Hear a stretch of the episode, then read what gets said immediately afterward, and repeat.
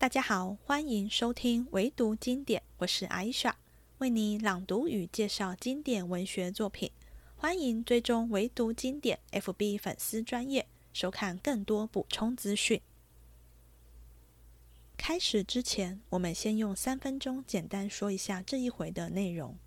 话说，在贾家学堂造谣挑起事端的金荣，最后被逼向秦钟磕头道歉才了事，回家越想越气。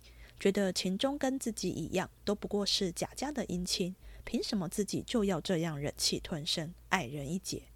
回家后跟妈妈诉苦了一番，但金荣妈妈以现实为重，一来家里请不起老师，去贾氏家属很省钱，还供茶供饭，为家里省下不少钱；二来金荣在那里结识了薛蟠，一年也得了人家七八十两银子，对家里帮助不少。所以劝金荣还是向现实低头吧。金荣的姑姑嫁给贾家玉字辈的子孙贾黄，人称黄大奶奶。刚巧隔日来瞧金荣母子，听说了学堂打架，金荣被逼磕头道歉的事，气得不得了，马上就要到宁国府找秦可卿评评理。按照辈分，贾黄夫妻是跟贾珍同辈，比秦可卿大一辈。黄大奶奶说到做到，立马就坐车到宁府。但人穷志气短，他们夫妻也是因时常来荣宁二府跟尤氏、凤姐走动，才时不时得到接济。也因此，金荣才能进入贾氏家属读书。到了尤氏跟前，哪里还敢告状呢？闲话过后，才问起怎么不见秦可卿。厉害的来了，尤氏虽然看出他有些愤慨之气，但不动声色。反而长篇大论一番，把黄大奶奶的气吓得一点也不剩。尤氏怎么说的呢？他先说起媳妇秦可卿莫名病了，也治不好，接着夸这媳妇有多好，只要她好好养病，什么都不用做，还叮嘱儿子贾蓉不可以累到气到可卿。然后说起昨日秦钟来探望姐姐，不知好歹的把学堂的事都告诉他。重点是尤氏说。不知是哪里复学的学生欺负他，害可卿又病得更严重了。最后说自己好交心，问黄大奶奶有没有好医生可介绍。尤氏从头到尾都在说秦可卿的病，他当然知道黄大奶奶不会有好医生可介绍，但前面的一大串加最后这么一问，就把黄大奶奶的嘴堵死了。黄大奶奶走后，贾珍跟尤氏讨论起媳妇的病。贾珍说：“碰到好友冯子英，介绍一个医术高超的张医生来帮可卿看病。隔天，这医生来了，诊断说有三分治得，如果吃了药，夜里睡得着，就有五分治得。但这病也不是一朝一夕的了，只能看医缘。”第十回，金寡妇贪利全受入，张太医论病系穷源。话说金荣因人多势众，又兼贾瑞勒令赔了不是，给秦钟磕了头，宝玉方才不吵闹了。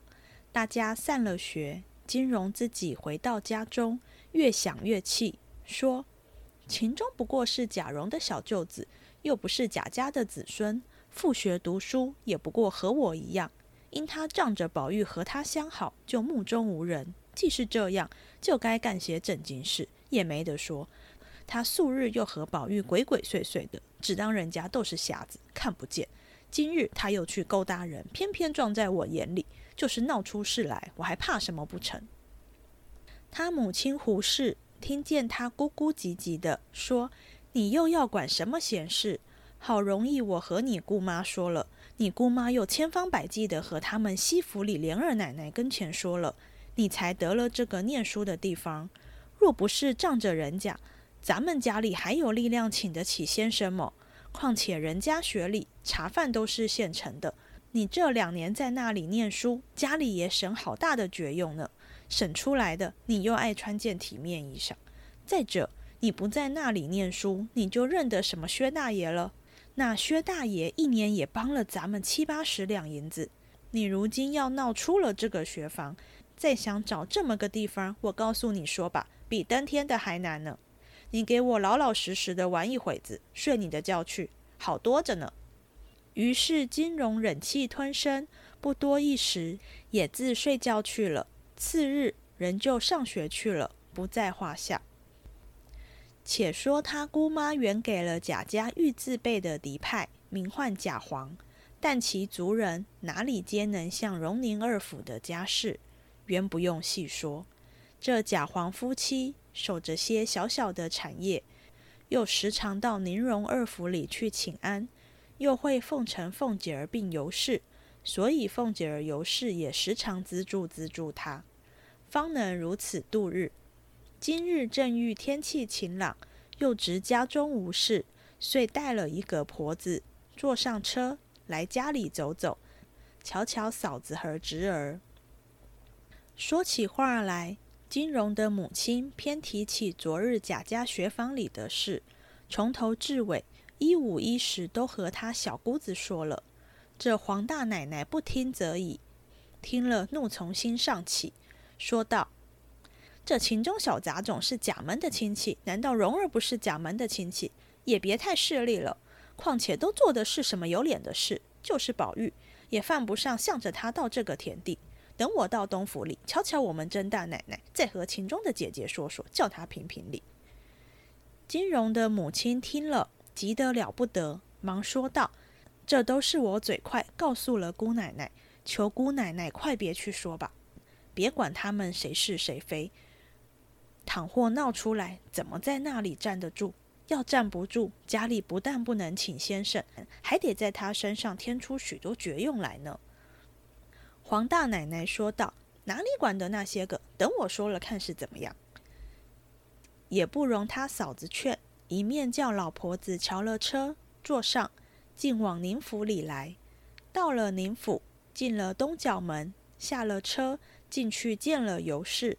哪里还有大气儿？殷殷勤勤叙过了寒温，说了些闲话，方问道：“今日怎么没见荣大奶奶？”尤氏说：“他这些日子不知怎么了，今起有两个多月没有来，叫大夫瞧了，又说并不是喜。那两日到下半日就懒带动了，话也懒带说，眼神也发眩。我叫他，你且不必拘礼。”早晚不必照例上来，你静养养吧。就有亲戚来，还有我呢。别的长辈怪你，等我替你告诉。连荣哥儿我都嘱咐了，我说你不许累恨他，不许招他生气，叫他静静儿的养几天就好了。他要想吃什么，只管到我屋里来取。倘或他有个好歹，你再要娶这么一个媳妇儿，这么个模样，这么个性格，只怕打着灯笼也没处找去呢。他这为人行事，哪个亲戚长辈儿不喜欢他？所以我这两日心里很烦。偏偏儿的早起，他兄弟来瞧他，谁知他那小孩子家不知好歹，看见他姐姐身上不好，这些事也不当告诉他，就受了万分委屈，也不该向着他说。谁知昨日学房里打架，不知是哪里复学的学生到欺负他，里头还有些不干不净的话，都告诉了他姐姐。婶子，你是知道的，那媳妇虽则见了人有说有笑的，她可心细，不拘听见什么话，都要喘量个三日五夜才算。这病就是打着用心太过上得的。今儿听见有人欺负了他的兄弟，又是恼又是气，恼的是那狐朋狗友搬事弄非，挑三或四；气的是为他兄弟不学好，不上心念书，才弄得学房里吵闹。他为这件事，索性连早饭也没吃。我才到他那边解劝了他一会子，又嘱咐了他的兄弟几句。我叫他兄弟到那边府里又找宝玉儿去。我又瞧着他吃了半盅燕窝汤，我才过来了。婶子，你说我心焦不心焦？况且木金又没个好大夫，我想到他病上，我心里如同针扎的一般。你们知道有什么好大夫没有？金氏听了这一番话，把方才在他嫂子家的那一团要向秦氏理论的盛气，早吓得丢在爪哇国去了。听见尤氏问他好大夫的话，连忙答道：“我们也没听见人说什么好大夫。如今听起大奶奶这个病来，定不得还是喜呢。嫂子倒别叫人混治，倘若治错了，可了不得。”尤氏道：“正是呢。”说话之间，贾珍从外进来，见了金氏，便问尤氏道：“这不是黄大奶奶么？”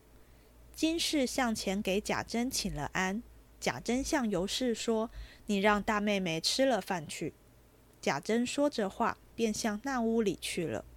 金氏此来，原要向秦氏说秦钟欺负他侄儿的事，听见秦氏有病，连提也不敢提了。况且贾珍、尤氏又待得甚好，因转怒为喜的，又说了一会子闲话，方家去了。金氏去后，贾珍方过来坐下，问尤氏道。今日他来又有什么说的？尤氏答道：“倒没说什么，一进来脸上倒像有些个恼意似的。及至说了半天话，又提起媳妇的病，他倒渐渐的气色平和了。你又叫留他吃饭，他听见媳妇这样的病，也不好意思，只管坐着。又说了几句话就去了，倒没有求什么事。如今且说媳妇这病。”你那里寻一个好大夫给他瞧瞧要紧，可别耽误了。现今咱们家走的这群大夫哪里要得？一个个都是听着人的口气儿，人怎么说他也添几句文话说一遍，可倒殷勤得很。三四个人一日轮流着，倒有四五遍来看脉，大家商量着立个方，吃了也不见效，倒弄得一日三五次换衣裳，坐下起来的见大夫，七十余病人无益。贾珍道：“可是这孩子也糊涂，何必又拖拖缓缓的？倘或又着了凉，更添一层病，还了得？任凭什么好衣裳，又值什么呢？孩子的身体要紧，就是一天穿一套新的，也不值什么。我正要告诉你，方才冯子英来看我，他见我有些心里烦，问我怎么了。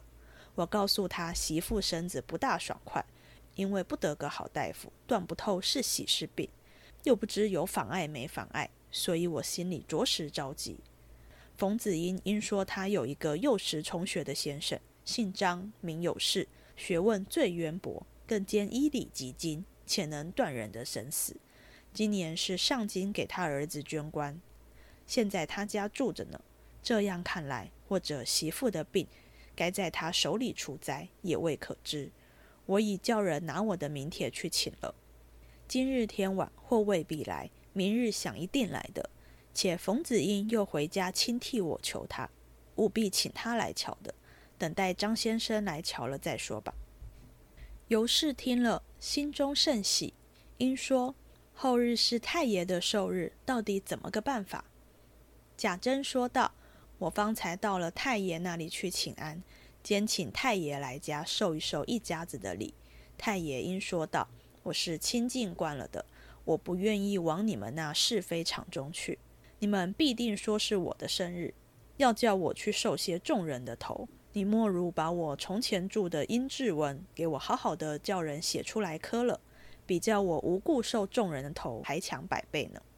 倘或明日后日这两天一家子要来，你就在家里好好的款待他们就是了，也不必给我送什么东西来，连你后日也不必来。你要心中不安，你今日就给我磕了头去。倘或后日你又跟着许多人来闹我，我必和你不依。如此说了，后日我是再不敢去的了。且叫赖生来，吩咐他预备两日的筵席。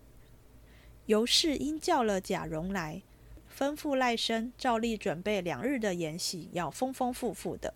你再亲自到西府里，请老太太、大太太、二太太和你连二婶子来逛逛。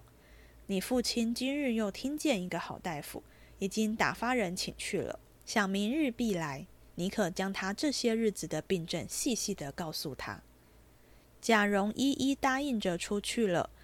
正遇着刚才到冯子英家去请那先生的小子回来了，因回道：“奴才方才到了冯大爷家，拿了老爷名帖，请那先生去。那先生说是方才这里大爷也和我说了。”但只今日拜了一天的课，才回到家。此时精神实在不能支援，就是去到府上也不能看脉，须得调息一夜。明日务必到府。他又说医学浅薄，本不敢当此重见。因冯大爷和府上既已如此说了，又不得不去。你先替我回明大人就是了。大人的名帖着实不敢当，还叫奴才拿回来了。哥儿替奴才回一声吧。贾蓉复转身进去，回了贾珍尤氏的话，方出来叫了赖生，吩咐预备两日的筵席的话。赖生答应，自去照例料理，不在话下。且说次日午间，门上人回道：“请的张先生来了。”贾珍遂沿入大厅坐下，茶毕，方开言道：“昨日承冯大爷示之，老先生人品学问，又兼深通医学，小弟不甚亲近。”张公道：“晚生粗鄙下士，知识浅陋，昨因冯大爷示之大人家弟，谦恭下士，又曾呼唤，不敢违命，但毫无实学，倍增汗颜。”贾珍道。先生不必过谦，就请先生进去看看儿妇，仰仗高明，以示下怀。于是贾蓉同了进去，到了内室，见了秦氏，向贾蓉说道：“这就是尊夫人了。”贾蓉道：“正是，请先生坐下，容我把剑内的病症说一说，再看脉如何？”那先生道：“依小弟的意思，尽先看脉。”再请教病源为是。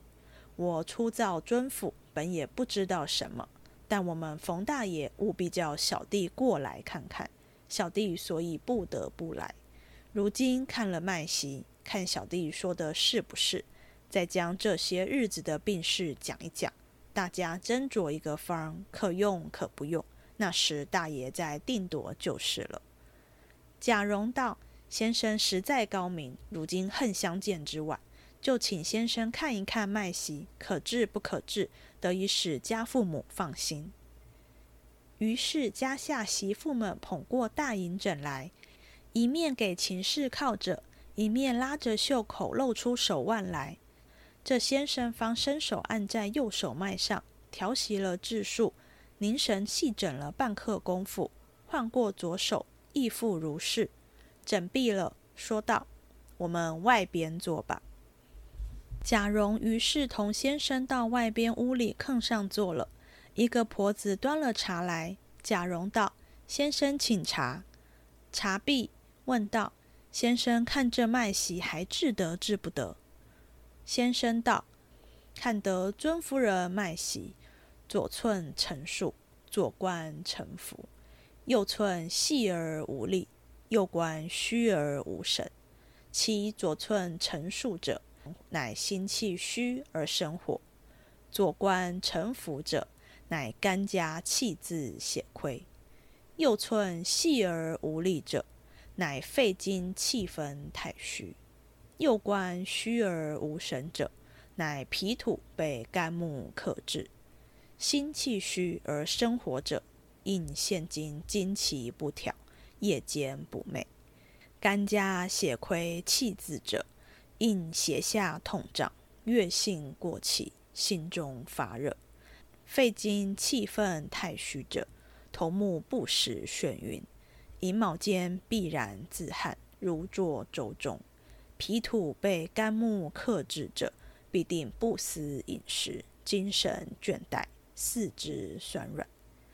据我看这脉，单有这些症候才对，或以这个脉为喜脉。则小弟不敢从其教也。旁边一个贴身服侍的婆子道：“何尝不是这样呢？真正先生说的如神，倒不用我们说了。如今我们家里现有好几位太医老爷瞧着呢，都不能说的这样真切。有的说道是喜，有的说道是病。这位说不相干，这位又说怕冬至前后，总没有个征兆话儿。求老爷明白指示指示。”那先生说：“大奶奶这个症候，可是那众位耽搁了，要在初次行经的时候就用药治起，只怕此时已痊愈了。如今既是把病耽误到这地位，也是因有此灾。依我看起来，病道尚有三分治得。吃了我这药看，若是夜间睡得着觉，那时又添了二分拿手了。”据我看，这脉息大奶奶是个心性高强、聪明不过的人，但聪明太过，则不如意事常有；不如意事常有，则思虑太过。此病是忧虑伤脾，肝木特旺，精血所以不能按时而至。大奶奶从前行经的日子，问一问，断不是长缩，必是长长的，是不是？这婆子答道：“可不是。”从没有说过，或是长两日、三日，以至十日不等，都尝过的。先生听了道：“是了，这就是病源了。从前若能以养心调经之药服之，何至于此？这如今明显出一个水亏木旺的症候来，待用药看看。”于是写了方子，递与贾蓉，上写的是：“人参二钱。”白术二钱土草，云苓三钱，熟地四钱，龟生二钱，白芍二钱，川穹一钱五分，黄芪三钱，香附米二钱，醋柴胡八分，淮山药二钱炒，真阿胶二钱隔粉炒，盐胡索钱半酒炒，炙甘草八分，饮用剑莲子七粒去腥，大枣二枚。贾蓉看了，说：“高明的很，还要请教先生，这病与性命终究有妨无妨？”先生笑道：“大爷是最高明的人，人病到这个地位，非一朝一夕的症候了。吃了这药，也要看医院了。依小弟看来，今年一冬是不相干的，总是过了春分，就可望痊愈了。”贾蓉也是个聪明人，也不往下细问了。于是贾蓉送了先生去了，方将这药方子并脉案都给贾珍看了，说的话也都回了贾珍并尤氏了。尤氏向贾珍道：“从来大夫不像他说的痛快，想必用药不错的。”贾珍笑道：“他原不是那等混饭吃酒惯行医的人，因为冯子因我们相好。”他好容易求了他来的，既有了这个人，媳妇的病或者就能好了。他那方子上有人参，就用前日买的那一斤好的吧。贾蓉听毕了话，方出来叫人抓药去，煎给秦氏吃。不知秦氏服了此药，病势如何？且听下回分解。这一回几乎都在讲秦可卿生病的事。本来嘛，人吃五谷杂粮，生病也不是稀奇事。但读一读，我突然觉得有两件事很奇怪。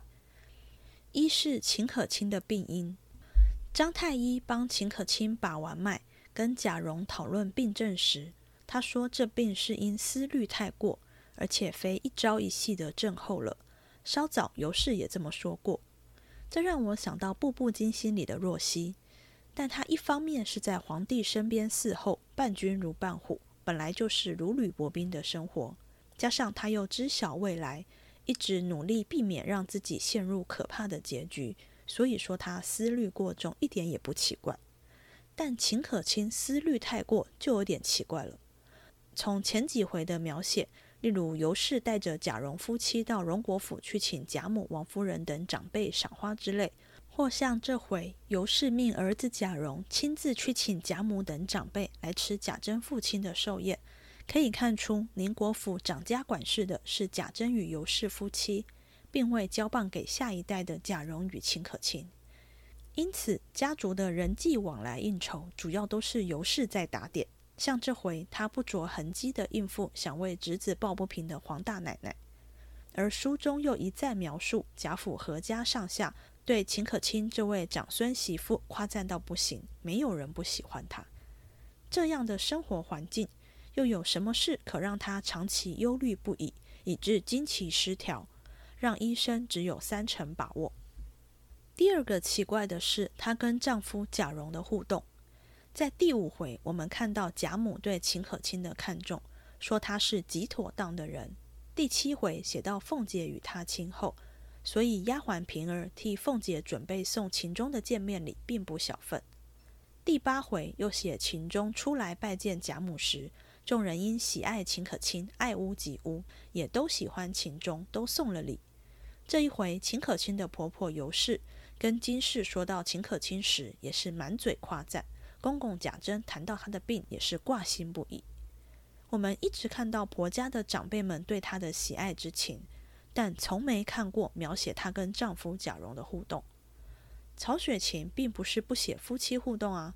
在第四回写了贾政跟王夫人夫妻的互动，虽然是透过下人传话给王夫人，邀请薛姨妈一家住下，但终归是看中太太娘家人，是好的互动。第七回写了贾琏跟凤姐年轻夫妻在白日欢爱一事，这一回我们也看到贾珍与尤氏夫妻二人讨论了家事与媳妇的病。在第六回，我们透过刘姥姥的眼睛。知道贾蓉是一个十七八岁的少年，面目清秀，身材俊俏。秦可卿的美与温和的个性就不用多说了。这样一对郎才女貌、女方性情又好的年轻夫妻，理应甜蜜蜜才对啊！但贾蓉跟秦可卿不止没有任何互动，连提到彼此都没有。甚至在第十一回，凤姐去房里探望可卿时，先问贾蓉他病得如何。贾蓉只叫凤姐自己去看，没多说什么。甚至陪凤姐去可卿房中时，也没对太太有任何表现。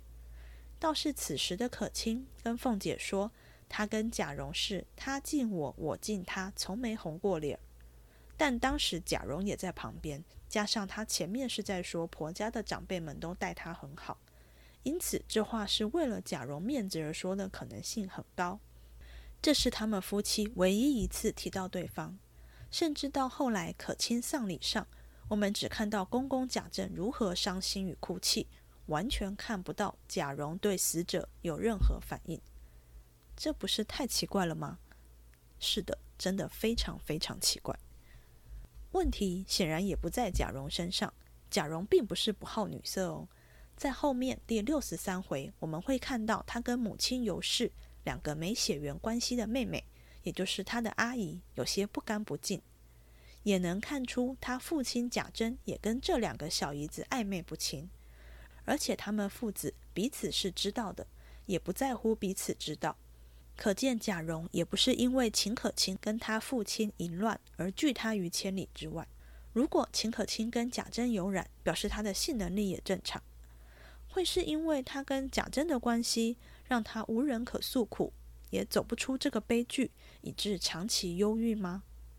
有这个可能，但还是无法解释为何丈夫贾蓉对她毫无兴趣。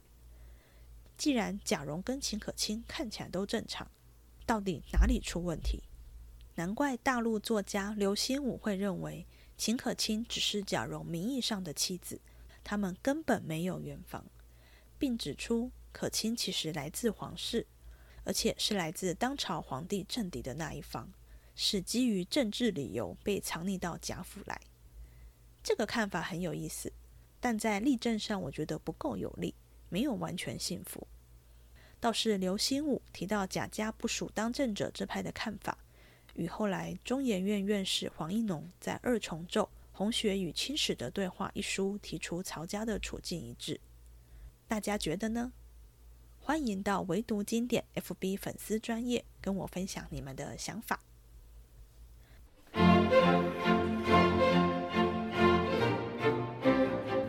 这一集结束了，希望你喜欢，也欢迎抖内抖内我一下。我们下次见。